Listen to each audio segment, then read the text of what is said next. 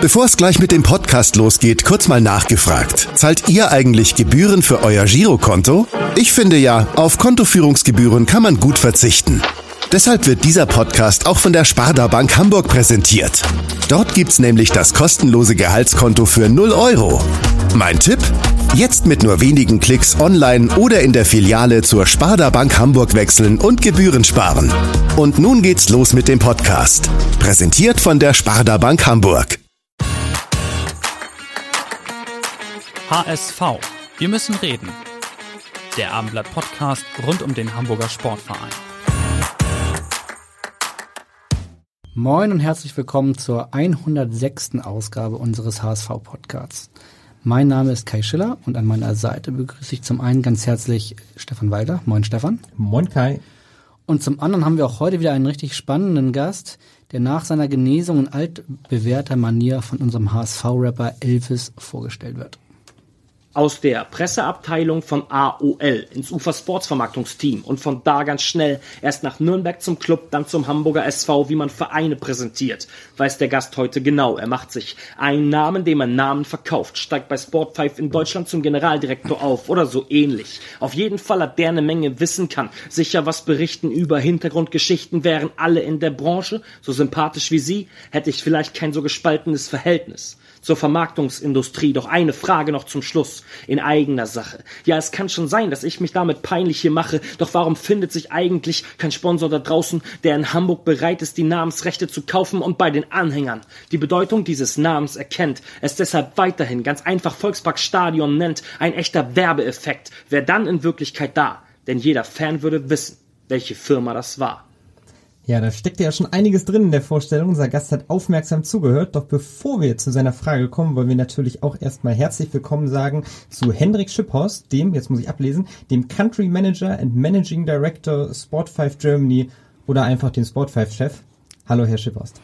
Moin, freue mich sehr, heute hier sein zu dürfen. Vielen Dank für die Einladung. Cooles Intro. das äh, werden wir weiterleiten an Elvis, oder er wird es auch hören.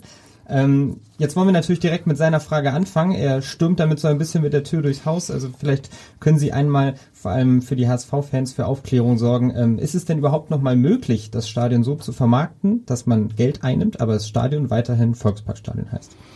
Ja, möglich ist das schon. Ich bin mir nicht so sicher, ob ich das dem werbetreibenden Unternehmen immer empfehlen würde, weil äh, es kommt am Ende, glaube ich, ein Stück weit darauf an, welche Ziele das Unternehmen verfolgt. Wenn äh, jemand einfach dem HSV vielleicht was zurückgeben möchte oder äh, den Fans des HSV was zurückgeben möchte, ist sicherlich eine Möglichkeit, den, Namen Volksparkstadion beizubehalten oder auch so eine Lösung Volksparkstadion unterstützt von geht dann natürlich. Wenn ich einem Unternehmen beraten würde, würde ich schon immer darauf denke ich, drängen, die richtig, den richtig kommerziellen Nutzen dieses Namens auch im Namen wiederfinden zu lassen, so wie wir es bei der AOL Arena oder der HSV Nordbank Arena oder der Imtech Arena hatten weil dann äh, die Reichweiten, die man damit erzielt ähm, und die mediale Wirkung natürlich die größte ist. Mir ist klar, dass das dem einen oder anderen Fan nicht gefällt.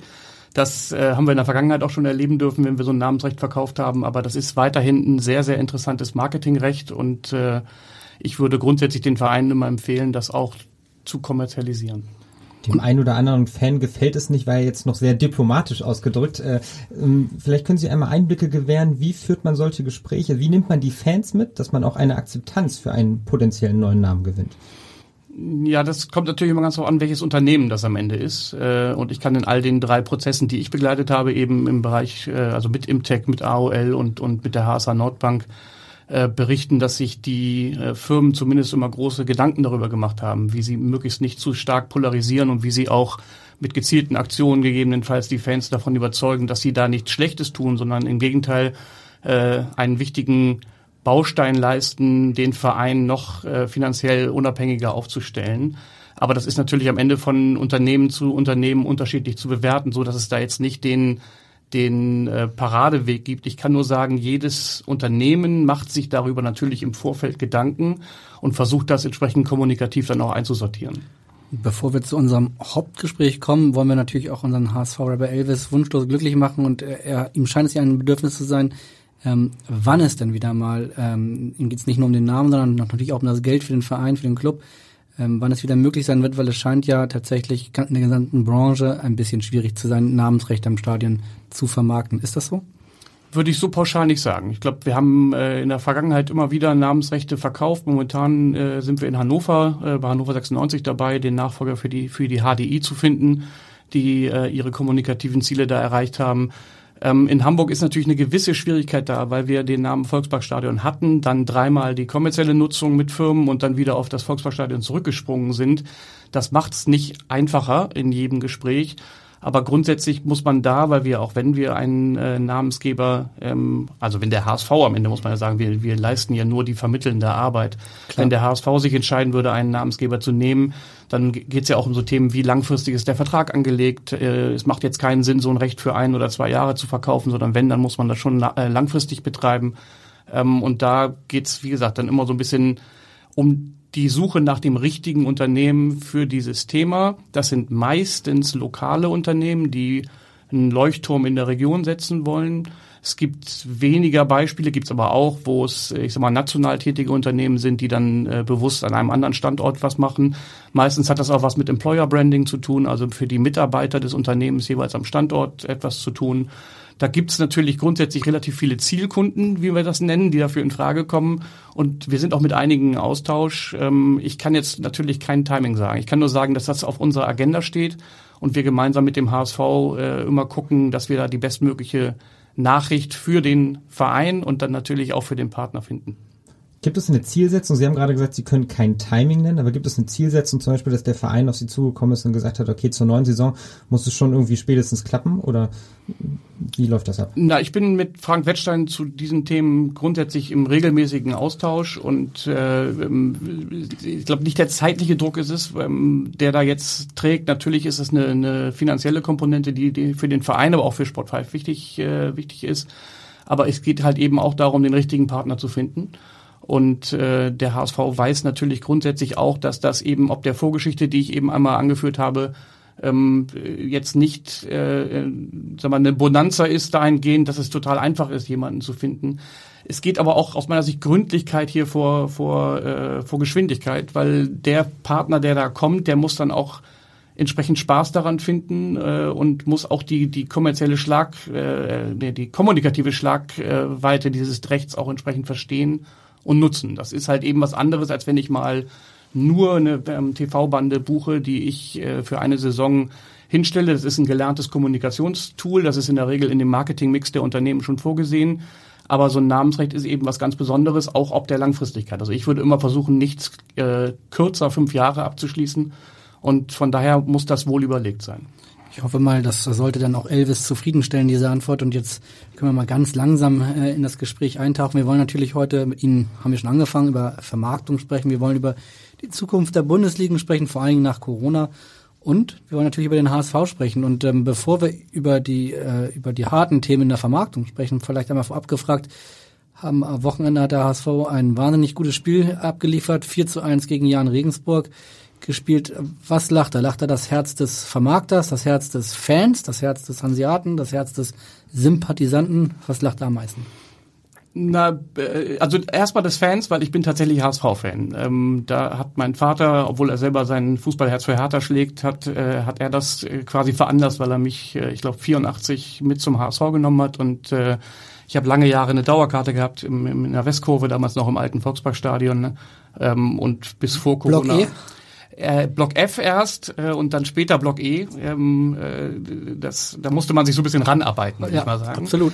Ähm, und äh, aber ich habe schon ein großes Fanherz auch dabei. Aber da ich weiß, äh, wie sehr es die Arbeit erleichtert, wenn der äh, Verein am Ende gewinnt, ist natürlich, äh, kann ich die berufliche Komponente nicht ausblenden. Also deswegen freue ich mich dann gleich zweierlei. Ähm, und als Hanseat freue ich mich natürlich auch, aber ich denke mal, die ersten beiden überwiegen. Waren Sie denn im Stadion jetzt auch? Ich war jetzt gegen bei dem Spiel nicht im Stadion, weil ich äh, privat ähm, leider verhindert war, aber ich war die Saison schon drei, vier Mal im Stadion. Haben Sie das Spiel gesehen oder waren Sie so verhindert? Ich habe es gesehen. Okay. Nein, nein, ich habe es gesehen. Soweit. Also das versuche ich schon immer einzurichten, äh, mir die Spiele dann auch anzugucken. Ja. Das hat wirklich Spaß gemacht. Also ähm, ich weiß nicht, will jetzt nicht die die die äh, Agenda sprengen, aber ich finde, man der der Verein gibt sich ja wahnsinnig viel oder betreibt sehr viel Aufwand im im Spiel. Das hat man finde ich bei vielen Spielen schon gesehen und jetzt wurden sie mal belohnt das macht Freude. Also das hat äh, war richtig ein tolles Spiel, hat man auch gesehen, was was für ein Potenzial in manchen Spielern noch steckt. Sport 5 hat ja auch eine Loge im Stadion. Wenn Sie dann im Stadion sind, sind Sie wahrscheinlich immer in der Loge, oder? Ja, es sei denn, äh, ich habe ähm, bis vor Corona mit meinem besten Freund eine Dauerkarte, die ist wiederum auf der Westtribüne, also jetzt Sitzplatz. Ähm, und äh, wenn ich mal meine Ruhe haben will, in Anführungsstrichen, gehe ich da mit ihm hin. Und jetzt äh, weiß ich nicht, ob Sie die Frage beantworten können, aber was bringt mehr Spaß? Äh, mit dem besten Freund äh, beim Bier wahrscheinlich ganz entspannt Fußball gucken oder mit Geschäftskunden fachsimmeln? Und wahrscheinlich ist die Antwort relativ simpel, oder? Ja, es kommt natürlich ein bisschen darauf an, wer die Geschäftskunden sind, aber ähm, äh, also äh, am meisten Spaß macht's logischerweise beim Bier und bei der Wurst äh, mit, mit meinem besten Freund Felix auf der äh, Tribüne zu sitzen, ja. Ich weiß nicht, ob Sie heute das Hamburger Abendblatt gelesen haben, aber wir haben äh, in dem Aufmachertext über den HSV auch über die Loge, oder wenn ich das so sagen darf, äh, geschrieben, die Moritz Fürste und sein Bruder und äh, vielen anderen äh, großen HSV-Fans äh, gehört, beziehungsweise die sie gemietet haben.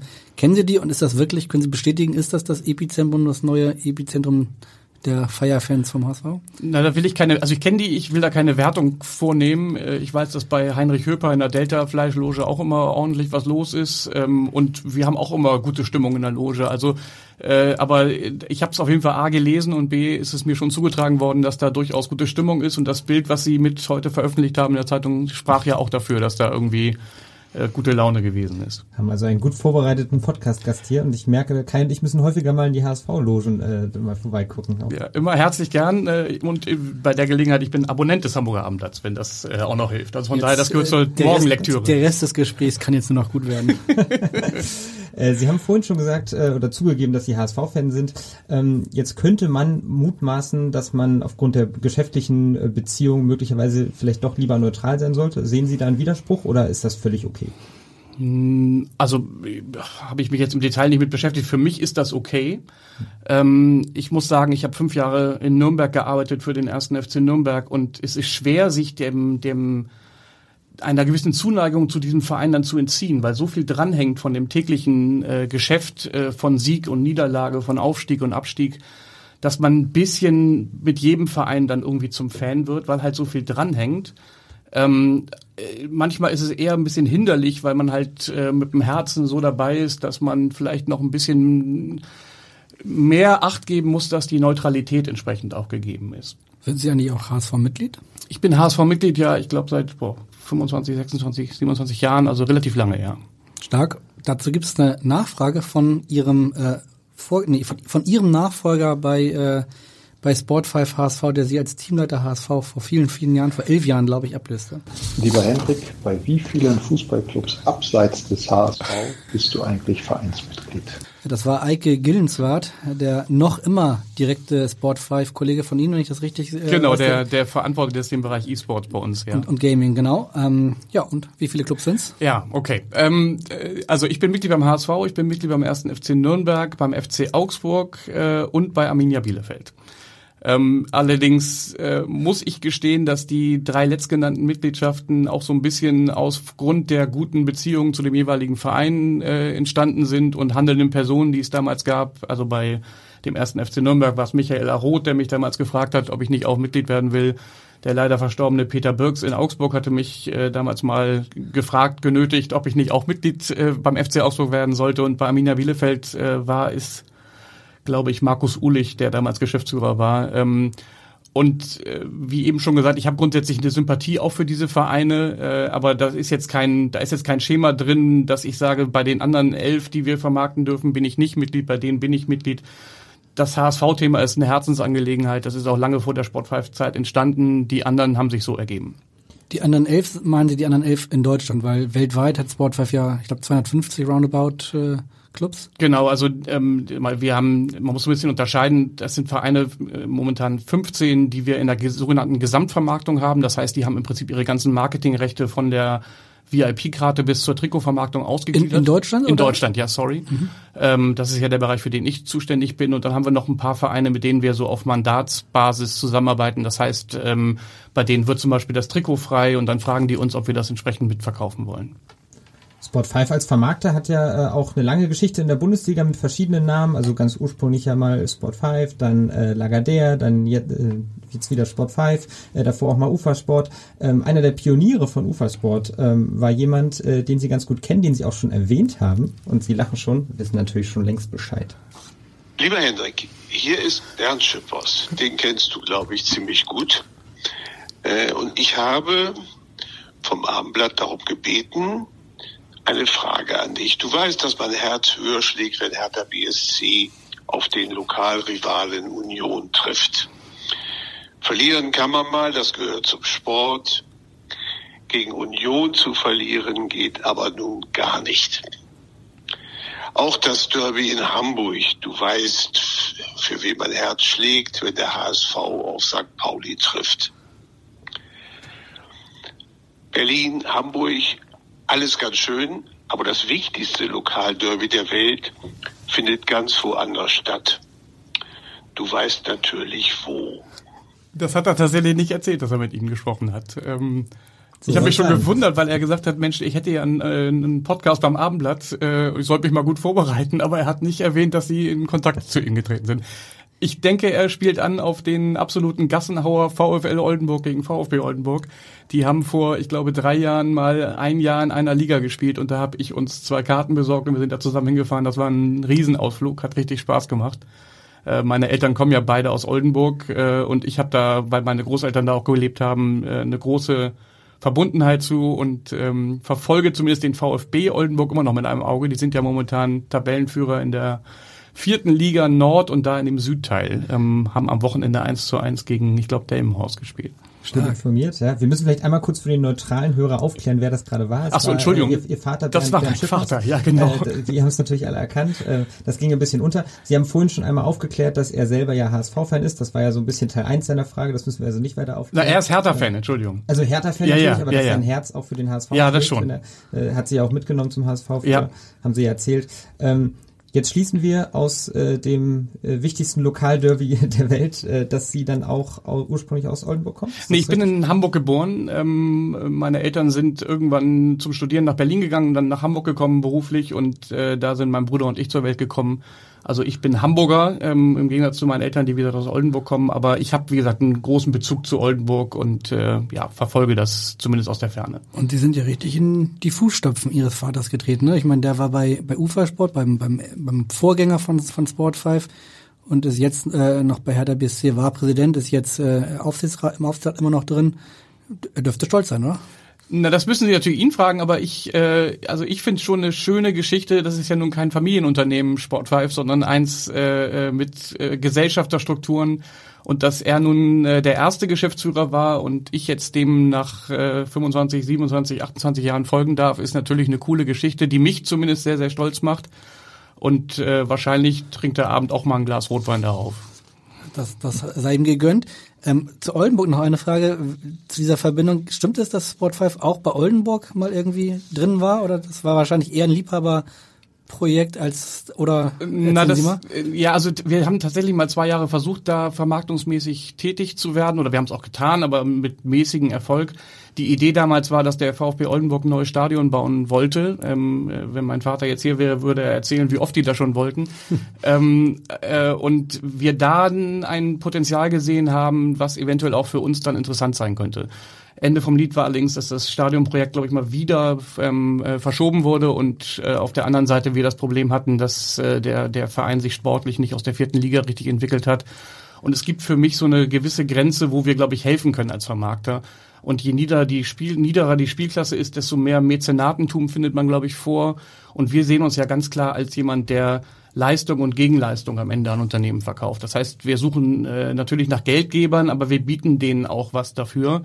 Äh, und das wird dann irgendwann in der vierten, fünften Liga schon schwierig, da einen entsprechenden Gegenwert auch wirklich anbieten zu können. Zumindest in, in, in unseren professionellen Gedanken. Wir wollen natürlich auch etwas persönlich heute über Sie erfahren. Ähm, vielleicht können Sie einmal aufzeigen, wie Ihr Karriereweg so stattgefunden hat über das, über das beschauliche Oldenburg, dann in die weite Welt der Sportvermarktung. Ja, wie gesagt, also Oldenburg äh, hat mich durch meine Verwandtschaft äh, ähm, äh, natürlich be be begleitet, aber ich bin in Hamburg geboren, bin in Hamburg groß geworden, zur Schule gegangen. Schule ist ein langer Bestandteil meiner Lebensgeschichte, weil ich kein sonderlich guter Schüler war und ich bin meiner Mutter und meinem Vater sehr dankbar, dass sie mich zum Abitur getrieben haben. Ähm, ich habe dann äh, 1998 für damals UFA Sports, das war damals die Firma, die jetzt eben Sport 5 heißt, beim ersten FC Nürnberg angefangen, äh, arbeiten zu dürfen. Ähm, kann man, glaube ich, auch sagen, dass das durchaus durch die Vermittlung meines Vaters zustande gekommen ist. Ähm, und äh, habe dann parallel dazu studiert, ähm, weil ich äh, nicht so richtig an die Uni wollte, war das eher so ein Fernstudium, was ich dann gemacht habe und äh, bin dann in Summe zehn Jahre bei unseren Vermarktungsvereinen tätig gewesen. Das heißt also immer beim ersten FC Nürnberg fünf Jahre und beim HSV jeweils fünf Jahre. Das war jetzt Zufall, dass es diese beiden Vereine waren. Ich habe die Gelegenheiten, die sich da ergaben, immer ergriffen. Am Anfang war ich im Marketing tätig und später dann als Teamleiter. Das ist dann äh, sag mal, derjenige, der als Ansprechpartner für Vorstand äh, alle Vermarktungsgeschicke für den jeweiligen Verein äh, innehat. Das habe ich bis 2008 gemacht und dann bin ich dem Ruf meines damaligen Vorgesetzten Carsten Kramer, der jetzt beim BVB sitzt, mhm. äh, allerdings auf Vereinsseite gefolgt und bin in die Zentrale gegangen, habe dann äh, 13 Jahre all unsere... Der hier in Hamburg ist, ne?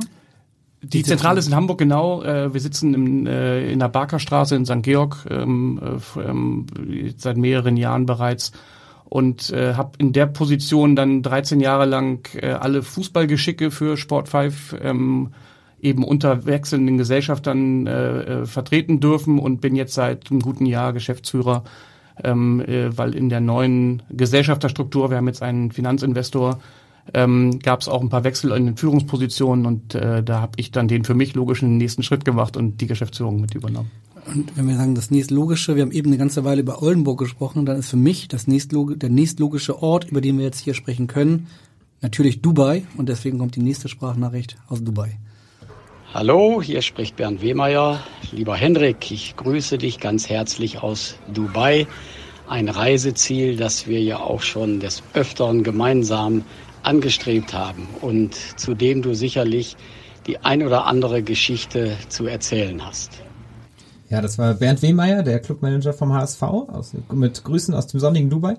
Und wir wollen jetzt die ein oder andere Anekdote hören, ähm, ja, mit möglichen Scheichbegegnungen. Äh, legen Sie doch mal los. Ja, also erstmal vielen Dank für die Grüße an Bernd. Ähm, das ist tatsächlich einer der HSVer, die ich über alle Maße schätze, den ich jetzt dann auch äh, seit 20 Jahren kenne. Und wir haben tatsächlich ähm, relativ viele gemeinsame ähm, Begegnungen in Dubai gehabt, weil wir zusammen den Kunden Emirates äh, betreut haben. Ähm, ich so ein bisschen auf der Vermarktungsseite und Bernd äh, hat äh, bei den ganzen Trainingslagern äh, entsprechend immer Kontakt aufgebaut und war irgendwann von Vereinsseite so mit der erste Ansprechpartner für den Hauptsponsor.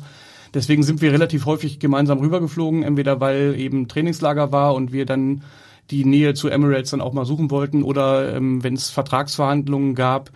Ähm, da gibt's natürlich viele schöne Erinnerungen. Die meisten sind natürlich äh, äh vertraulich. Ich wir sind ja unter uns. das denke ich mir. Vielleicht eine, äh, die hat zumindest auch Eike mit begleitet, der mich mal einmal, ähm, äh, der mich einmal mit äh, begleitet hat, als er dann äh, mein Nachfolger wurde beim, beim HSV-Team, der Eike Güllenswert, der eben auch schon mhm. zu hören war. Es gab mal eine ganz lustige äh, ähm, Sponsorenreise, wo äh, ähm, eine, ein, ein Sponsorenvertreter einem anderen äh, aus Versehen ein ganzes Glas äh, seines Getränks in seine in seine Tasche gekippt hat und äh, aber nicht darauf aufmerksam gemacht hat, äh, war schon zu fortgeschrittener Stunde. Was ähm, ich weiß nicht, was der am nächsten Morgen gedacht hat, als er gemerkt hat, was er da in seiner Tasche vorfindet, weil die musste wirklich äh, auf jeden Fall getropft haben, wenn nicht ausgelaufen sein.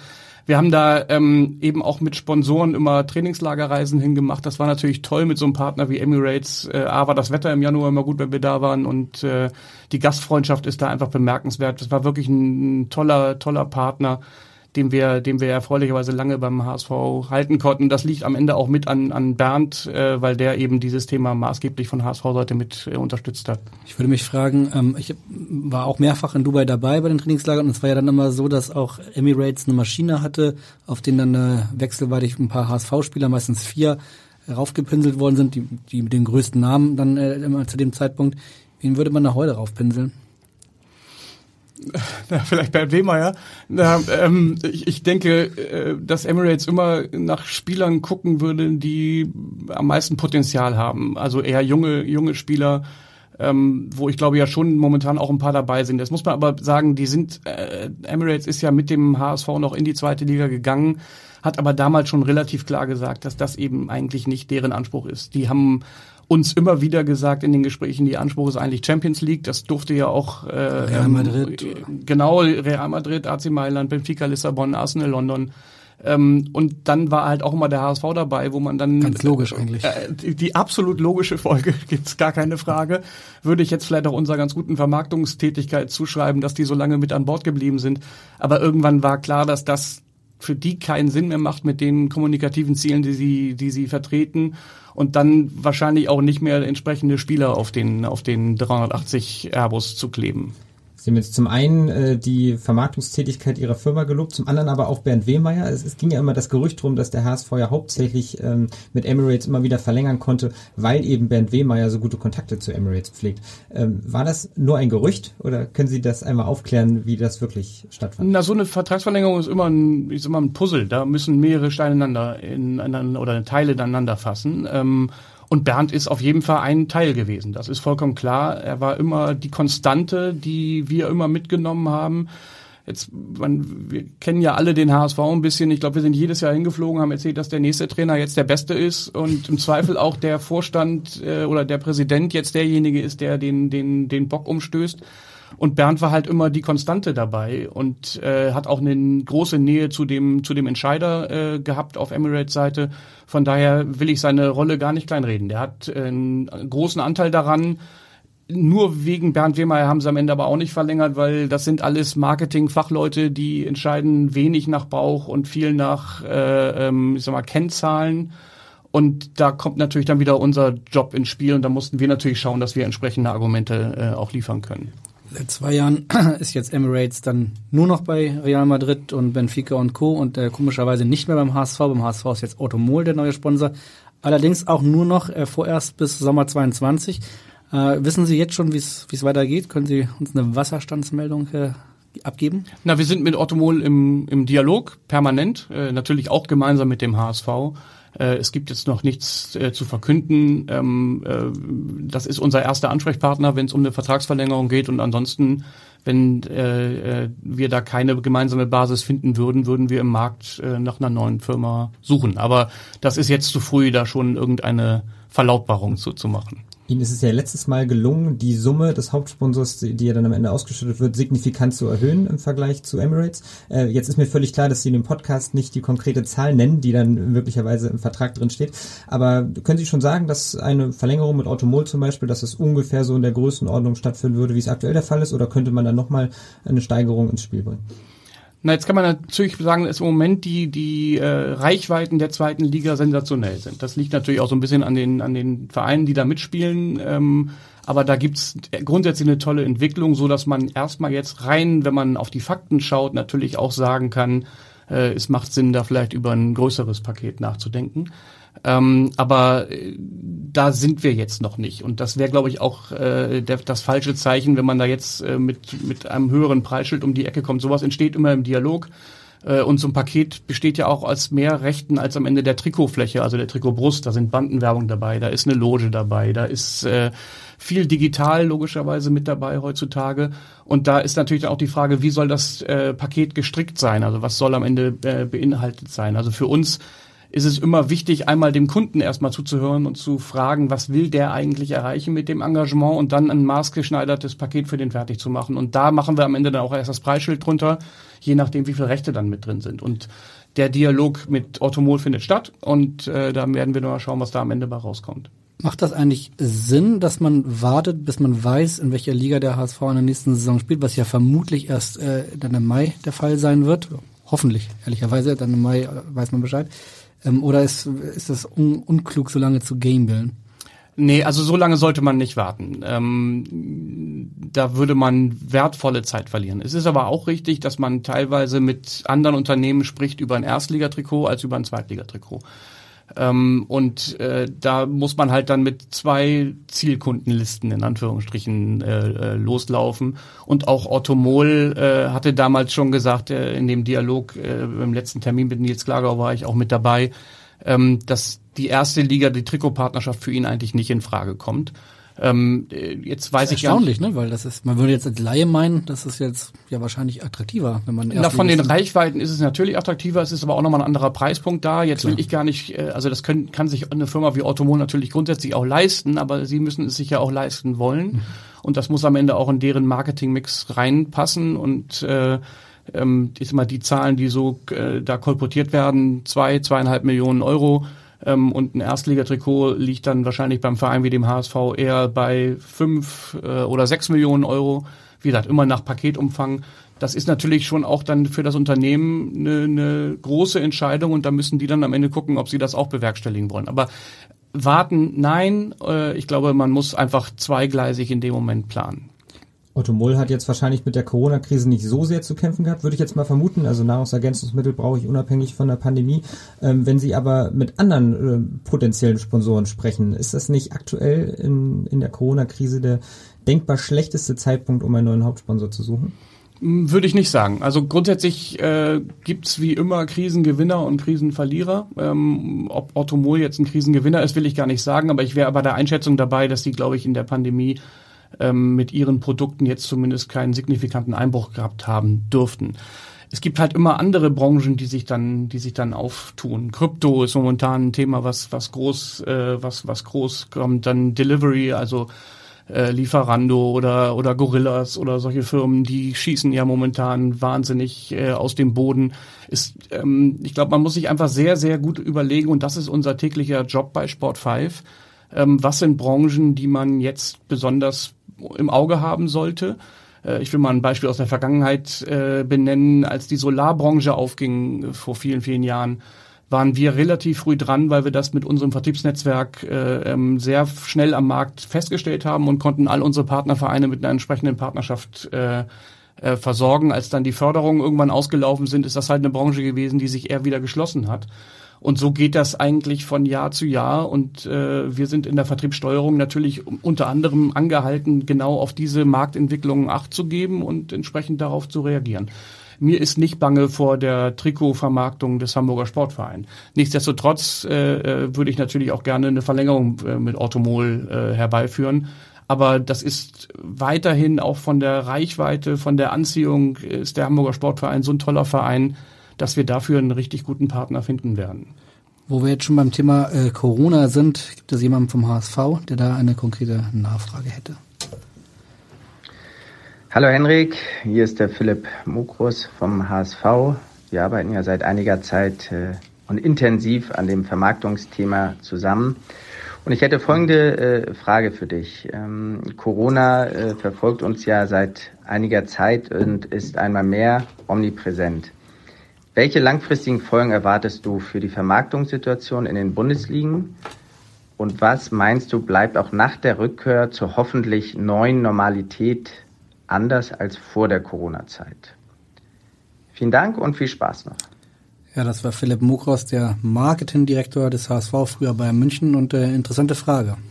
Ja, das stimmt. Also vielleicht muss man da auch ein bisschen, bisschen ausholen. Ähm, grundsätzlich bin ich der Meinung, dass der Sport oder der Fußball weiterhin das mittlerweile ja durchaus oft zitierte letzte Lagerfeuer der Gesellschaft ist und so ein emotionaler Kit ist der und Sport. Und wetten das, wenn es einmal läuft. und wetten das, genau. Da will ich jetzt auch keine Wertung vornehmen, aber ähm, äh, ich, ich glaube zumindest in der Häufigkeit, dass Fußball dann auch die, die Nase vorne hat.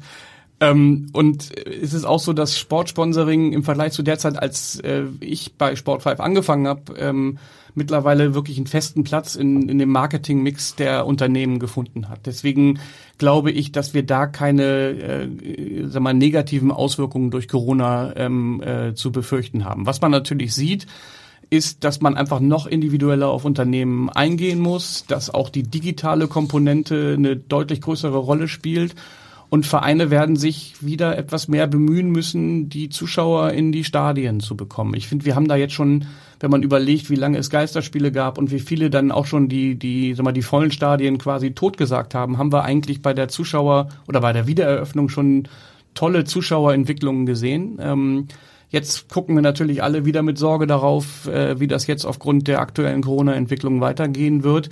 Aber auch die Zuschauer, glaube ich, wenn man sich auf sie einlässt und ihre Bedürfnisse einlässt, werden wieder zurückkommen, wenn äh, in, in, entsprechende Beschränkungen äh, aufgehoben werden. Von daher glaube ich, dass der Gesamttrend zur Digitalisierung weiter anhalten wird, also auf, als Antwort auf Philips, äh, auf Philips Frage. Die Individualität sicherlich weiterhin eine große Rolle spielt. Ähm, und ich glaube, alle sind gut damit äh, oder sollten gut äh, oder fahren gut damit, Entschuldigung, äh, wenn sie sich vor Augen führen, dass ein volles Stadion nicht einfach nur kommt, weil man die Tore aufschließt, sondern man muss eben auch schauen, dass man für seine Fans äh, und, und, und Zuschauer da entsprechende Angebote ähm, bereitstellen kann. Jetzt haben Sie zum einen gesagt, dass äh, so die Corona-Pandemie nur so ein temporäres Ereignis sein könnte, was die Vermarktung betrifft. Zum anderen haben Sie aber auch äh, berechtigterweise zugegeben, dass die Vereine global Probleme haben, die Zuschauer wieder so ins Stein zu kriegen, wie es vorher der Fall war. Ist das nicht ein Widerspruch in sich? Also hängt nicht die Vermarktung auch extrem davon ab, ähm, welche Stimmung im Stadion ist, wie viele Leute überhaupt äh, dahin gehen? Ja, es, also auf jeden Fall ist die Stimmung im Stadion wichtig. Ähm, jetzt ist ja unser Fokus vor allen Dingen auf die Vermarktung der VIP-Plätze aber es hilft auch keinem äh, VIP-Gast, wenn er im vollen Businessbereich äh, sitzt oder draußen auf der Tribüne und im Stadion ist keine Stimmung. Also von daher, das gehört sicherlich unweigerlich zusammen. Rein aus Vermarktungssicht muss man sagen, die Fernsehquoten äh, sind unter Corona deutlich besser geworden. Also Sportschau hat äh, an Marktanteilen gewonnen, Sky hat an Marktanteilen gewonnen ähm, was erstmal für das Produkt in der Vermarktung natürlich nicht äh, schädlich ist, weil ich, äh, ähm, zum Beispiel bei der LED-Bandenwerbung haben wir so eine große Nachfrage wie nie zuvor und sind da schon zum Beispiel bei Vereinen wie im HSV seit langem ausverkauft. Ähm, also da ist die Nachfrage durchaus da. Äh, und wie gesagt, ich glaube nur, man muss einfach Lösungen äh, haben, um eben dafür zu sorgen, dass die Zuschauer zurückkommen. Ich erinnere mich selber noch an das Spiel gegen, ich glaube, Sandhausen war es, äh, 2-1 gewonnen in letzter Sekunde, wenn ich das richtig in Erinnerung habe. Ja. Ähm, und äh, als da zum ersten Mal wieder richtig gesungen wurde im Stadion, habe ich richtig eine Gänsehaut gehabt und äh, habe das auch allen erzählt, die es nicht wissen wollten im Zweifel. Äh, ich glaube, das muss man halt hinbekommen, die Leute wieder ins Stadion zurückzubekommen und dann tut das Stadionerlebnis sein Übriges. Ähm, und äh, ich glaube, da werden wir jetzt vielleicht nochmal ein paar Restriktionen bekommen. Ist ja in Sachsen entschieden worden, dass äh, erstmal Geisterspiele wieder stattfinden. Ich hoffe, dass die Politik da ähm, mit Vorsicht agiert, weil das natürlich auch wahnsinnig große wirtschaftliche Konsequenzen für die Vereine, aber auch für die Partner der Vereine hat, auch für eine Firma wie uns. Äh, wir hatten äh, logischerweise auch 2020 kein einfaches Jahr, ähm, wo eben keine Hospitality, also keine VIP-Karten verkauft werden konnten. Das trifft uns dann auch hart äh, und wir sind ein Unternehmen mit über 500 Mitarbeitern, was dann logischerweise auch eine Verantwortung für seine Mitarbeiterinnen und Mitarbeiter hat. Ähm, und das war jetzt auch nicht immer nur eine Freude in der Zeit entsprechend zu agieren. Ähm, von daher wäre meine große Hoffnung, dass man da mit Augenmaß vorgeht und jetzt nicht einfach ich, ich, will gar nicht populistisch sagen, aber als so ein Reflex äh, wieder anfängt, alle, alle Stadien zu schließen. Was sind denn aus Ihrer Sicht, aus der Sicht, die größten Herausforderungen jetzt in der Corona-Krise? Also ähm, eben haben Sie ja schon gesagt, die, die, die Bandenwerbung läuft Bombe und Hospitality liegt auf der Hand. Schwierig. Jetzt waren äh, zum Beispiel am Sonnabend auch erstmals sehr wenige Zuschauer, nur da 23.500. Das ist äh, eigentlich kein HSV-Wert, normalerweise immer so roundabout 40.000. Ähm, ja, was sind die größten Herausforderungen für Sie jetzt gerade, beim HSV zum Beispiel? Ja, ich finde zur Einordnung, ich, ich glaube, es gibt reichlich Vereine, sogar in der ersten Liga, die froh wären, wenn sie 23.000 Zuschauer im Stadion begrüßen könnten, auch ohne Corona. Ähm, von daher, ähm, da würde ich jetzt noch gar nicht schwarz malen. Wir haben in der, in der ähm, Hospitality, also VIP-Kartenvermarktung, einen super Wert erreicht. Wir haben 2000 Dauerkarten nahezu verkauft. Das ist, äh, ich sag mal, immer noch so konstant, wie es war vor Corona. Da kann ich keine negative Entwicklung erkennen. Ähm, und ich glaube auch, dass das mit den Abständen, die wir da anbieten können, äh, auch kein Problem ist, unter Corona da entsprechend äh, ein Produkt anzubieten, wo niemand Angst haben muss, ins Stadion zu kommen. Und man merkt schon, dass die Nachfrage danach da ist. Äh, nichtsdestotrotz wird natürlich bei steigenden Inzidenzzahlen logischerweise am Ende auch da vielleicht der ein oder andere sagen, Mensch, äh, ob ich jetzt zum Spiel gehe oder ob ich unter 2G zum Spiel gehe, das, das muss ich mir dann nochmal überlegen. Äh, aber da gilt es dann entsprechende Antworten drauf äh, zu entwickeln. Wie sieht's bei den Logen aus? sind wir grundsätzlich gut verkauft. Ist der HSV natürlich ein Verein, der mit 50 Logen relativ viel Angebot dann auch hat. Wir sind nicht ausverkauft. Das waren wir aber auch äh, jetzt eher in der ersten Liga als in der zweiten. Ähm, aber wir sind sehr zufrieden mit dem momentanen Vermarktungsstand beim HSV. Können Sie sagen, wie groß da die Differenz ist zwischen in der Bandenerwerbung nimmt man mehr ein als vorher, aber bei den Business Seats und, und, und Logen vielleicht auch noch okay, aber dass man, dass es da noch eine kleine Lücke gibt?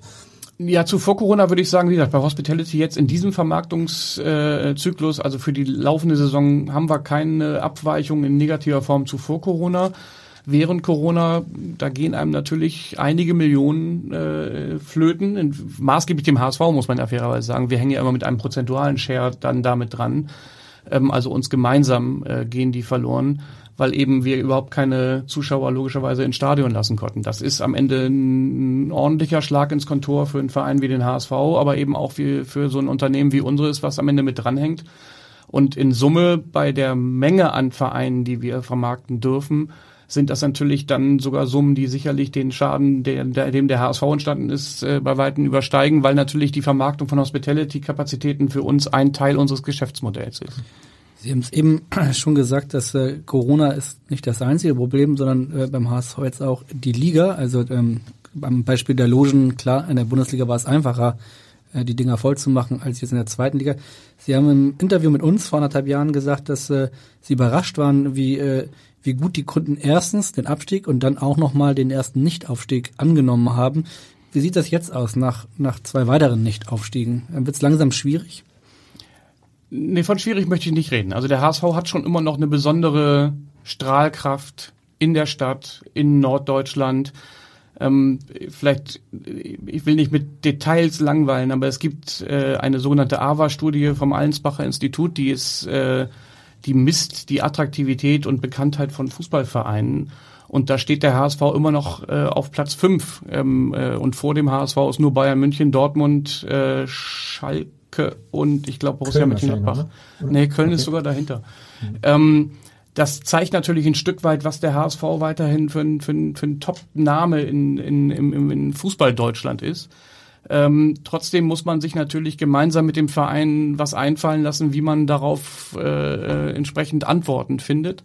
Ähm, aber es ist immer noch so, dass wir durchaus auf eine Resonanz stoßen, wenn wir mit den Angeboten zum HSV in den Markt gehen. Und äh, das hätte ich, muss ich fairerweise so sagen, auch nicht immer erwartet, ähm, als der HSV abgestiegen ist, dass das jetzt im vierten Jahr immer noch äh, der Fall sein wird. Auf der anderen Seite ist es natürlich auch äh, schön, wenn man dann ein paar mehr Heimsiege sieht und äh, das ein oder andere Mal vielleicht ähm, etwas positiveren Gefühl nach Hause fahren kann als in den zumindest letzten beiden Erstligajahren, wo es ja immer relativ eng war ähm, und man nicht allzu viele Heimsiege im Volksparkstadion äh, äh, bejubeln durfte.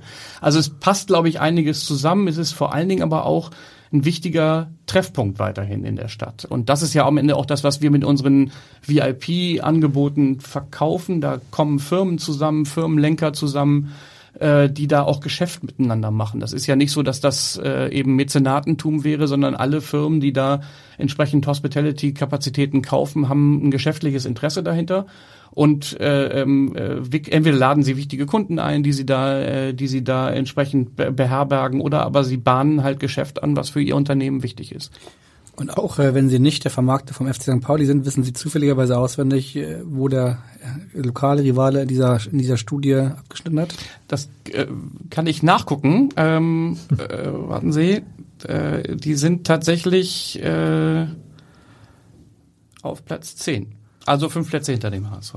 Okay, aber aber aber für einen Zweitligisten auch, auch ehrenwert. Auch ehrenwert äh, und Vorvereinen wie äh, Hertha BSC, Entschuldigung Papa, äh, Leverkusen, Union Berlin, Freiburg, Wolfsburg, Düsseldorf, Hannover, also schon einige hinter sich gelassen. Wir sind jetzt ja hier ein HSV-Podcast und wollen eigentlich nicht zu viel über St. Pauli sprechen, aber nun ist nun mal im Moment die Tabellenlage so, dass St. Pauli vor dem HSV steht und auch relativ weit vorne steht, trotz der Niederlage der Deftigen am Wochenende wäre aus vermarkter Sicht ähm, für St. Pauli das eine Riesenchance, wenn sie möglicherweise im Sommer aufsteigen. HSV und Werder Bremen vielleicht nicht. Dann quasi als so eine Art, wir klammern jetzt mal ganz kurz Wolfsburg aus, Entschuldigung, Wolfsburg, aber als so eine Art Nummer eins äh, in, in Norddeutschland da in der Bundesliga zu sein. Na, äh, natürlich ist das eine große Chance. Jetzt muss man sagen, dass St. Pauli, ähm, äh, ich bin, habe ich mich ja geoutet, HSV-Fan. Äh, ich ertrage St. Pauli-Fans, weil einer meiner besten Freunde ist selber St. Pauli-Fan und ich gucke mit Hochachtung. Schöner Satz, ja. ja das, äh, äh, ich werde kein Fan von St. Pauli werden. Trotzdem muss man ja anerkennen, was die da leisten. Und ich finde sowohl sportlich, äh, dass sie da einen wirklich guten Job machen, und sie haben es halt auch geschafft, auch wenn St. Pauli ja immer versucht, das abzutun, sich als Marke so zu positionieren, dass sie eigentlich einigermaßen unabhängig vom sportlichen Erfolg funktionieren. Und das ist äh, in, in der Branche schon fast ein Alleinstellungsmerkmal. Also es gibt so ein paar Vereine, Dresden ist für mich auch noch so einer, der erste FC Köln vielleicht. Also da macht man das Licht an, da kommen immer 30 bis 40.000 Zuschauer, egal was da passiert. Ähm, aber das hat St. Pauli schon par excellence geschafft, auch wenn sie immer wieder von sicher, glaube ich, behaupten, dass sie keine Marke in der Form sind.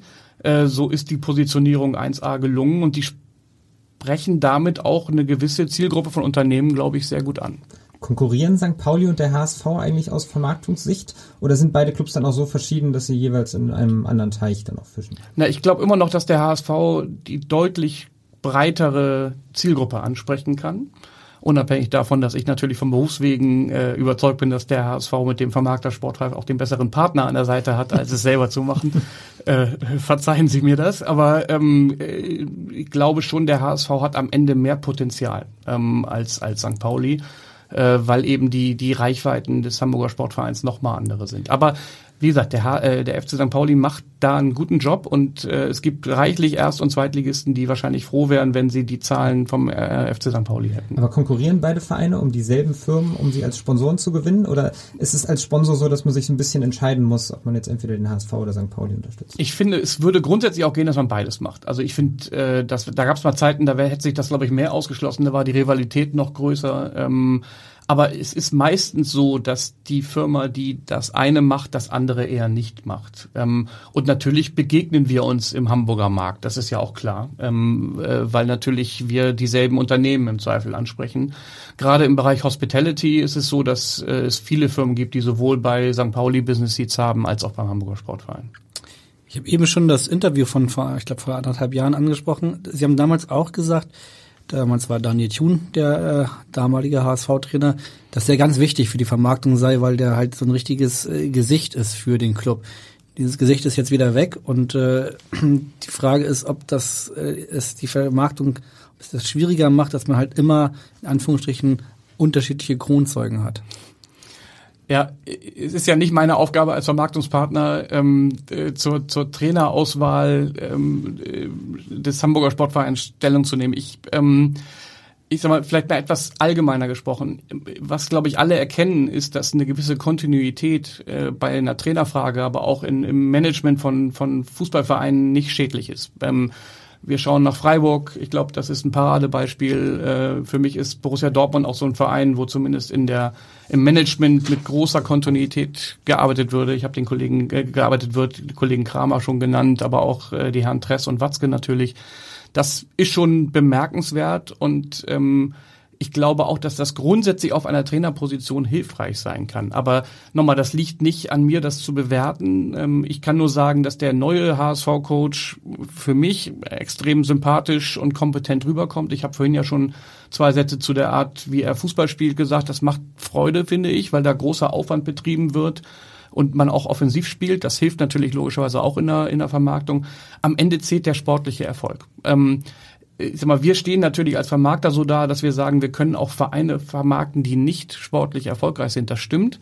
Aber am Ende das bestmögliche Ergebnis für den Verein und für uns werden wir erzielen, wenn der sportliche Erfolg da ist. Und da muss am Ende dann auch logischerweise dran gemessen werden wenn man so ein bisschen über so eine Spielphilosophie redet, dann könnte ich mir natürlich vorstellen, dass es einfacher ist, wenn ich mit einer Person, einem Trainer, eine Spielphilosophie habe, die ich über viele Jahre entwickle, die dann auch in den Jugendmannschaften entsprechend äh, vorangetrieben wird, damit es eine Durchlässigkeit von, von Jugendspielern in die Profiteams gibt. Wobei da erleben wir ja beim HSV, dass da aus meiner Sicht die Hausaufgaben wirklich gut gemacht worden sind und da viele tolle Talente nachkommen, ähm, haben wir, glaube ich, lange Jahre lang nicht beim HSV gesehen. Es gibt natürlich nicht nur personelle Rotationen hier in Hamburg. Ähm, es gibt auch einzelne Personen, die seit Jahren auch die Gesichter des Vereins sind. Eine Person haben Sie schon angesprochen vorhin, weil wir haben darüber geredet, Bernd Wehmeier. Eine andere Person ist sicherlich Marcel Jansen, erst äh, als Spieler, dann als Präsident, jetzt als Aufsichtsratschef äh, und Präsident natürlich. Äh, und auch er hat eine Frage an Sie. Moin Moin in die Runde, hier ist der Marcel Jansen. Meine Frage an dich, lieber Hendrik, lautet, ähm, welchen Stellenwert hat für dich, für euch, für Sports 5 das Thema Fankultur im Einklang mit Sponsoring und Vermarktung? Euch noch ein gutes Gespräch und ganz liebe Grüße. Ja, noch eine interessante Frage, diesmal von Marcel Jansen. Fankultur im Einklang mit Sponsoring und Vermarktung.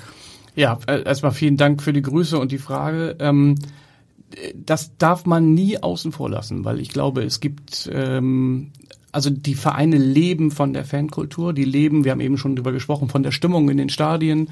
Äh, und man darf äh, Vereine nicht überkommerzialisieren. Ähm, und äh, wir stehen, glaube ich, grundsätzlich auch dafür, zu schauen, dass zum Beispiel Werbereize im Stadion möglichst nicht das Spielgeschehen in irgendeiner Form in Mitleidenschaft ziehen. Wenn wenn man mal an den Bau äh, des jetzigen Volksparkstadions zurückdenkt, wir haben damals mitbetrieben, dass der Oberrang in Blau-Weiß gehalten wird, dass die zweite Bandenreihe in Blau-Weiß gehalten wird, damit eben die Werbereize jetzt nicht das Wichtigste, nämlich das Spiel auf dem Rasen äh, in irgendeiner Form ähm, beeinträchtigen.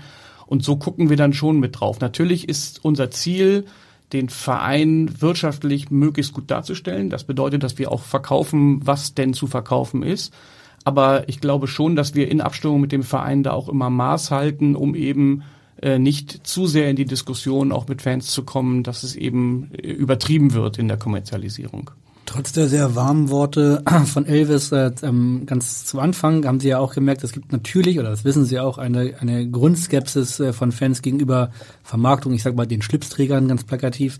Ähm, inwiefern gibt es denn einen Austausch zwischen Vermarktern und Fan, Fan, aktive Fanszene, Fankultur?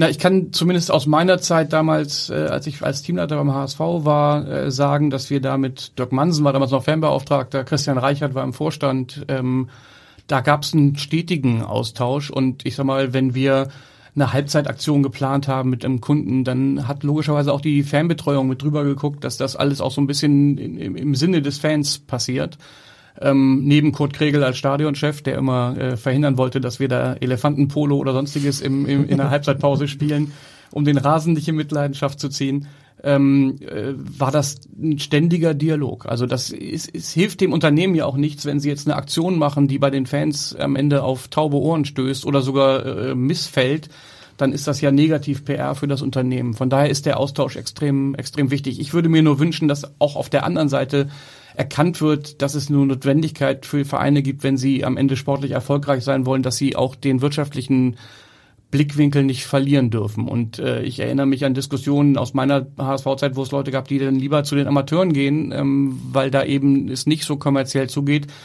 Das respektiere ich, das ist am Ende nicht meine Sicht. Ich glaube, es muss einfach gut ausgewogen sein und man darf es in beide Richtungen nicht übertreiben. Ich finde auch, dass, äh, auch wenn das vielleicht nicht übermäßig populär ist, ähm, ich hatte früher, als ich normaler Fan eines äh, HSV war, nie den Anspruch mitzuentscheiden, wer da jetzt Vorstand wird oder wer da Manager wird. Ich habe mich darüber aufgeregt, aber ähm, das war es dann eigentlich auch. Also ich glaube, beide Seiten sind aufeinander angewiesen und äh, sind, sind gut beraten, wenn sie dann einen Dialog pflegen. Sie haben vorhin ja schon einmal die Bedeutung der Stimmung auch auf den Rängen angesprochen. Ähm, jetzt kann es ja auch negative Stimmung geben, so wie man es in dieser Saison verstärkt gesehen hat. Die Ultras fehlen, vor allem als Regulativ. Es gab verstärkt Pfiffe, ähm, sowohl gegen die Mannschaft, vor allem auch junge Spieler, äh, als auch gegen ehemalige HSV-Spieler, zum Beispiel Khaled Narei von Düsseldorf, ähm, jetzt gerade erst Christoph Moritz äh, von Regensburg, auch Fiete Arp ist ausgepfiffen worden. Das sind ja alles unschöne Vorwürfe. Becherwürfe hat es gegeben, Rassismus würde ich jetzt mal ausklammern, weil äh, einen Irren ähm, sollte man jetzt nicht mit der Allgemeinheit vergleichen, aber sind das alles Vorfälle, die sich dann auch für die Vermarktung negativ auswirken? Na, in, in der Ausprägung, wie das beim HSV der Fall ist, nein. Ähm, ich erinnere mich, als der äh, äh Spieler Guerrero ähm, mal die, die Flasche äh, gegen einen Zuschauer geworfen hat, ähm, und irgendwie 50 Meter Anlauf genommen hat, um einen, seinen Gegenspieler umzugrätschen. Ja. Ähm, das sind Themen gewesen, die dann schon diskutiert worden sind, wobei der, der Hersteller der Sinalco-Flasche da einigermaßen happy mit war, weil die äh, äh, durch alle Gazetten und, und, und TV-Kanäle äh, ähm, geisterte.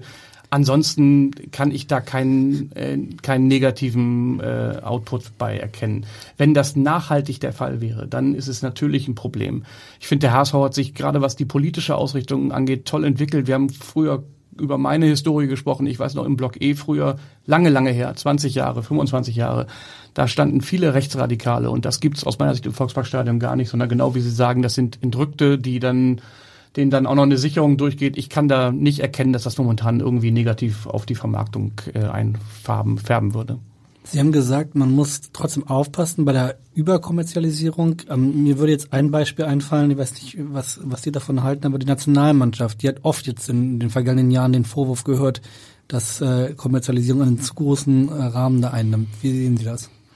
Na, ich finde, wenn ich, also wenn ich rein auf die Vermarktungspartner des DFB gucke, dann, also die Unternehmen, die da Werbe, Werbung treiben, kann ich das eigentlich nicht erkennen. Ähm, ich finde, äh, es gibt weiterhin keine Werbung auf dem Trikot, mal als Beispiel. Ähm, die Trainingsklamotten sind entsprechend gebrandet, aber auch das relativ dezent. Ich, ähm, ich finde, die machen das grundsätzlich ganz gut. Das Produkt der Nationalmannschaft, das hat natürlich durch den sportlichen Misserfolg schon gelitten, das muss man sagen. Und ich glaube, es fällt den Kollegen vom DFB wahrscheinlich etwas schwerer, Partner zu finden, als jetzt im Vergleich zu 2014, als man gerade Weltmeister geworden ist. Logisch.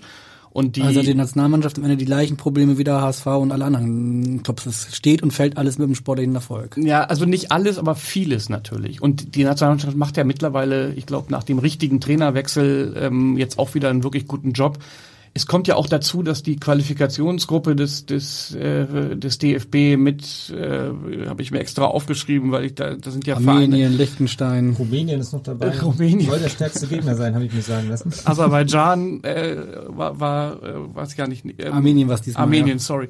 Also ähm, die machen natürlich jetzt auch nicht wahnsinnig viel Appetit, äh, ähm, da ins Stadion zu gehen. Deswegen ist natürlich die sind die Zuschauerzahlen ein bisschen rückläufig. Äh, das ist zu erkennen. Ähm, aber ich finde jetzt gerade für diese Qualifikationsgruppe kann, kann äh, der DFB nichts dafür. Ähm, ich erinnere mich in der Vergangenheit, äh, früher gab es eigentlich mindestens immer einen Gegner auf Augenhöhe, dass es dann zumindest mit Hin- und Rückspiel zwei spannende Spiele in so einer Gruppe gab. Das war ja diesmal einigermaßen von Spannung befreit, äh, auch wenn Deutschland sich ja noch mit der Niederlage gegen Nordmazedonien, glaube ich, irgendwie alle Mühe gegeben hat. Aber ähm, also da geht so einiges miteinander einher. Ähm, und da muss man sicherlich auch aufpassen, dass man das nicht überdreht mit weiteren Wettbewerben, äh, ähm, die da ja auch immer wieder diskutiert werden. Je näher wir Richtung WM kommen, desto mehr wird natürlich auch über den Standort diskutiert. Haben Sie eigentlich eine Meinung dazu, dass die WM jetzt in Katar stattfindet? Ähm, und kann man also jetzt mal rein aus Vermarktungssicht, kann man so ein Turnier überhaupt positiv vermarkten? Also ich würde jetzt mal behaupten, wenn man draußen Leute auf der Straße fragt, wird man wahrscheinlich keinen finden, der sich freut, dass das Turnier in Katar stattfindet. Ja, also sag mal, wir grundsätzlich habe ich großes Verständnis, dass das erstmal einigermaßen kritisch gesehen wird, vor allen Dingen in Deutschland und in Europa. Ich glaube, in anderen Teilen der Welt ist das nicht der Fall. Ähm, dass das als problematische Entscheidung gesehen werden kann, äh, dass das Turnier nach Katar vergeben wird, ähm, dem möchte ich erstmal nicht widersprechen. Wir glauben grundsätzlich an die Kraft des Sports äh, und daran, dass Sport eben Menschen verbindet. Und welchen Argumenten ich mich schon anschließen kann, ist, dass die Aufmerksamkeit, die wir diesem Turnier damit geben und auch dem Austragungsort, dass das auch helfen kann, gewisse Missstände im, im Land offen zu legen und dann auch zu diskutieren. Was ich jetzt neulich gelesen habe, dass die Arbeitsbedingungen, die sicherlich immer noch nicht vergleichbar sind mit, mit, mit Zentraleuropa, aber sich substanziell verbessert haben, äh, weil es eben schon so viel Berichterstattung darüber gab. Ähm, ich sag mal, abseits aller politischen Diskussionen, finde ich, kann man sich natürlich die Frage stellen, wie viel Sinn es macht, eine WM in ein Land zu geben, was, glaube ich, kleiner ist als Schleswig-Holstein, ähm, rein von der Fläche. Aber das ist abseits der politischen Diskussion. Ähm, ich weiß auch nicht, ob, ob es besser wäre, ähm, es an anderen Standorten auszutragen. Es ist jetzt zumindest nicht das Mutterland des Fußballs, auf den das die Wahl formuliert, ja. Spielen denn solche Sachen wie Menschenrechte, Arbeitsbedingungen, die Sie gerade angesprochen haben, aber natürlich auch Klimaschutz spielt in Katar jetzt auch eine große Rolle. Spielt das eine Rolle äh, für potenzielle Partner? Ja, also das Thema Nachhaltigkeit äh, ist ja momentan in allen Ohren und natürlich auch im Sport und auch insbesondere im Fußball. Und natürlich muss man da drauf schauen und das wird für zukünftige Sponsoring-Entscheidungen eine große, große Rolle spielen. Wir selber ähm, äh, vermarkten für die WM äh, nur für den für den deutschen Markt äh, Hospitality-Kapazitäten. Also wir können quasi VIP-Karten für die WM in Katar äh, anbieten. Und das ist grundsätzlich auch ein Thema, was nachgefragt ist. Es gibt Unternehmen, die bereit sind, entsprechend nach Katar zu reisen. Ähm, Können Sie das vergleichen mit vorherigen Weltmeisterschaften oder, oder Europameisterschaften? Ist das, äh, ist, läuft das gerade gut? Ist es ein gutes Geschäft oder ist das schwierig, weil na, es Katar ist? Ja, also es also es ist sicherlich schwieriger als jetzt äh, Frankreich ähm, äh, oder auch Brasilien, ähm, wenn wir dann wieder eben über die vielleicht, also nicht Mutterländer, aber zumindest wichtigen Länder in, in der, im, im, im Fußball reden. Ähm, aber es ist schon eine Nachfrage da. Russland Jetzt, als Beispiel? Russland war auch erstmals eine gewisse Zurückhaltung. Also ich glaube, beurteilen, da müssten wir uns in einem Jahr nochmal treffen, weil ähm, jetzt sind wir ein Jahr vor dem Turnier und meistens geht der Fokus erst richtig darauf, wenn die Gruppen ausgelost sind, wenn klar ist, wo gegen wen wie gespielt wird. Und dann äh, gibt eigentlich äh, eher die Nachfrage. Und jetzt ist natürlich auch nochmal so, dass Corona natürlich da auch eine gewisse Zurückhaltung, äh, das wäre jetzt aber auch in Brasilien oder in Russland oder Klar. in Frankreich nicht anders an ähm, äh, äh, mal, vorhanden ist. Und das muss man alles so ein bisschen mit einkalkulieren. Es gibt grundsätzlich eine Nachfrage. Aus den Händen gerissen werden die Karten jetzt nicht. Nochmal, das wäre zum jetzigen Zeitpunkt aber auch noch nicht der Fall, wenn wir äh, an einem anderen äh, Standort spielen würden. Wissen Sie jetzt schon, ob Sie äh, in einem Jahr vor Ort dabei sein werden? Habe ich mir noch keine Gedanken zugemacht. Ich war jetzt ehrlicherweise nicht in Russland, das war aber hat sich für mich einfach nicht ergeben. Jetzt, wenn ich genau drüber nachdenke, war ich auch nicht in Brasilien, aber ähm, das muss natürlich auch Sinn machen. Also da, äh, jetzt einmal um den Globus zu jetten, nur um ein Spiel zu sehen, ähm, dann müsste da irgendwie ein wirtschaftlicher. Da müsste Oldenburg schon spielen, ne? genau, da müsste der VfL gegen den VfB spielen.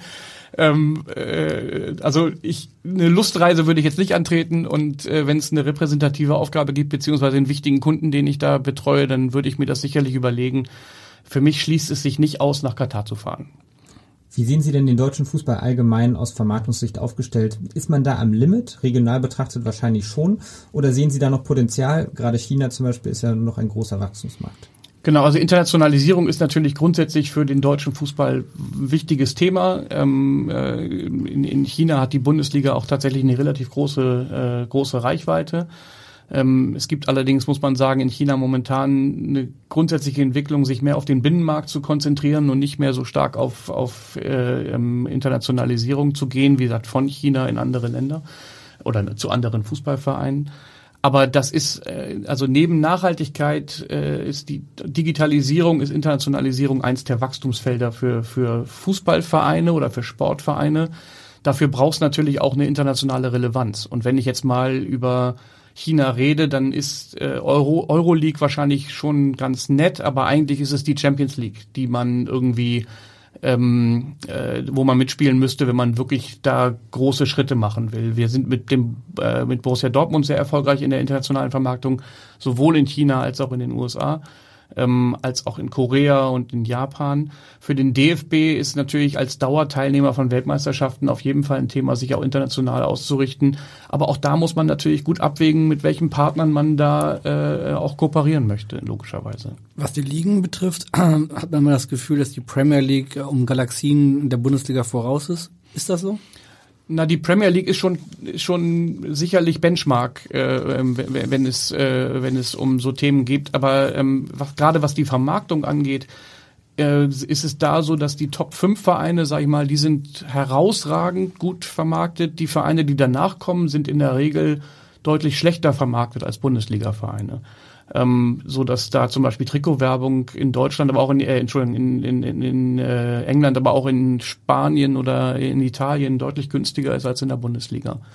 Ähm, da gibt's schon, glaube ich, die Schere ist da noch weiter auseinander, als das in Deutschland der Fall ist. Diese Top 5, die Sie gerade angesprochen haben in England, sollte das überhaupt ein Ziel für Bundesligisten oder vielleicht auch den HSV irgendwann perspektivisch sein, da vom, von den Marketingerlösen her wieder mithalten zu können? Oder würden selbst Sie als äh, Vermarktungsexperte sagen, okay, hier ist jetzt irgendwann mal eine Schraube überdreht, ähm, man muss nicht bei allen Entwicklungen mitgehen?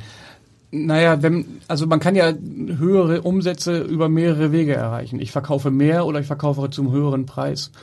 Also wenn Sie mich fragen, grundsätzlich hat der HSV als Verein mit der Stadt im Kreuz das Potenzial, die Nummer zwei in Deutschland zu sein ähm, und, und eigentlich sogar mit die Nummer eins zu sein. Jetzt ist es aber, glaube ich, der absolut falsche Zeitpunkt, darüber zu philosophieren, ähm, äh, sondern ich glaube, die Demut, äh, die der HSV momentan an den Tag legt, tut ihm gut. Der HSV spielt in der zweiten Liga, das nervt viele und äh, bedauern viele, aber da muss man erstmal rauskommen bevor man auch schon wieder sich andere ambitionierte Ziele setzt. Denn eins muss man auch sagen, wenn der HSV jetzt aufsteigen würde, und ich bin sicherlich einer der Ersten, die, die ganz fest die Daumen dafür drückt, dann sind da Vereine wie Augsburg, wie Mainz, wie Freiburg, die zwar eigentlich von Stadt und Umfeld deutlich weniger Potenzial haben, aber die im Fernsehranking, und das ist ja eine der wichtigen Einnahmequellen momentan im Fußball, äh, substanziell äh, den HSV abgehängt haben. Und dieses Gap muss man erstmal schließen, wenn man dann sich weiter nach oben orientieren möchte. Würden der HSV, Schalke, Werder, würden diese Clubs bei einem möglichen Aufstieg der Bundesliga in der Vermarktung nochmal deutlich helfen können? Ja, also natürlich äh, schadet es nicht, wenn diese Traditionsvereine in der Bundesliga, äh, in der ersten Liga spielen ich finde nur, man muss auch Respekt vor den kleineren Vereinen haben, die sich mit deutlich weniger Mitteln es geschafft haben, da oben zu etablieren. Ähm, Union Berlin ist so ein Verein, äh, Augsburg sicher auch seit elf Jahren, glaube ich, in der ersten Liga. Wir dürfen Arminia Bielefeld vermarkten. Das ist Wahnsinn, wenn man überlegt, die waren vor drei Jahren fast äh, insolvent und haben dann einen unglaublichen Turnaround hingelegt. Ähm, natürlich würden sich viele wünschen, dass mehr Traditionsvereine in der ersten Liga sind. Es kommen mehr Zuschauer wahrscheinlich ins Stadion, die Zuschauereinnahmen sind höher und es schadet auch nicht bei der internationalen oder bei der nationalen Vermarktung der Bundesliga. Ist es aber auch nicht so, dass es momentan äh, die Bundesliga irgendwie Schlagseite hat, weil da jetzt auch mal ein paar kleinere Vereine mitspielen. Ich finde es eher ähm, rein ohne mein Fanherz gesprochen cool, wenn man sieht, dass mit äh, ordentlicher Arbeit äh, man es auch schaffen kann, ähm, in, in die erste äh, Spielklasse aufzusteigen. Da gibt's ja US-Sportarten, wo das grundsätzlich vom Modell schon ausgeschlossen ist. Und dass wir diese, ich nenne es mal Diversität da haben, finde ich das ehrlicherweise schon spannend.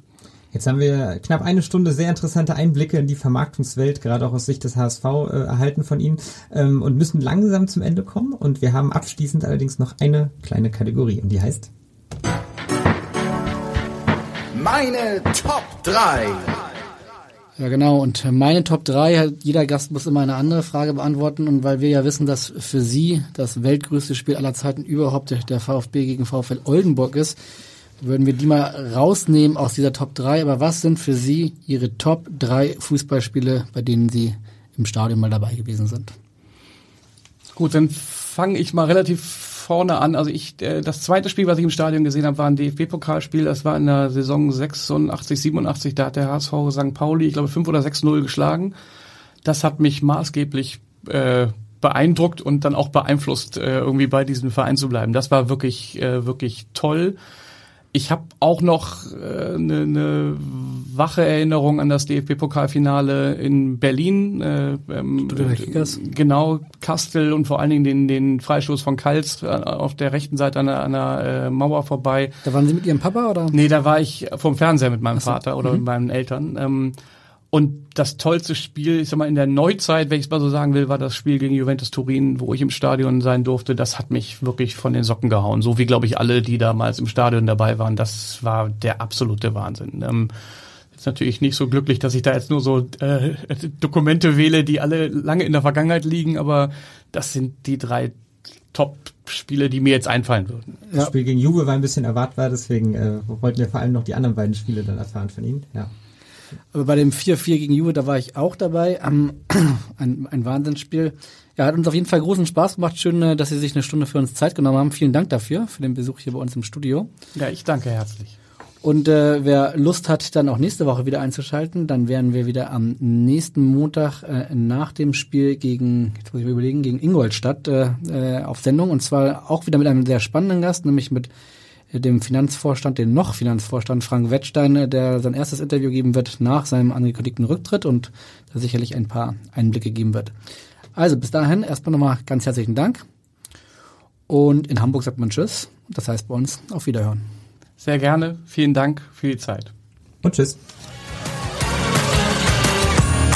Weitere Podcasts vom Hamburger Abendblatt finden Sie auf abendblatt.de slash podcast.